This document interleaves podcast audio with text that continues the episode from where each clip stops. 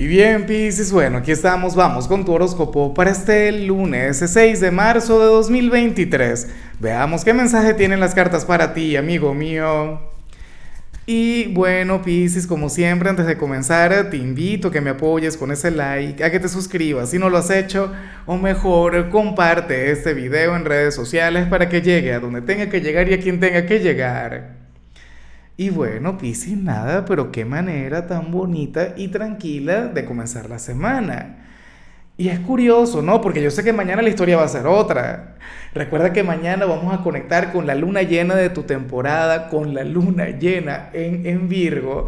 Recuerda que el sol va a estar en tu signo, que la luz que vamos a ver en la luna, ese eres tú, Piscis. Pero hoy, bueno, pura tranquilidad. Hoy paz y armonía. Hoy vas a tener un día equilibrado, estable, maravilloso, no sé qué. Hoy vas a estar muy bien, amigo mío. Entonces, chévere.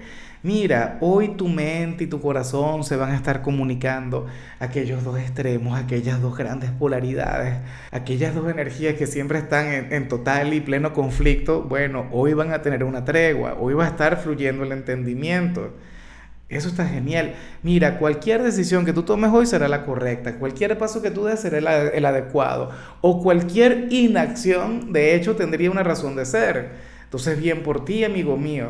O sea, fíjate que los signos de agua no brillamos precisamente por nuestra estabilidad, somos lo contrario, somos el mar de emociones, somos lo inestable.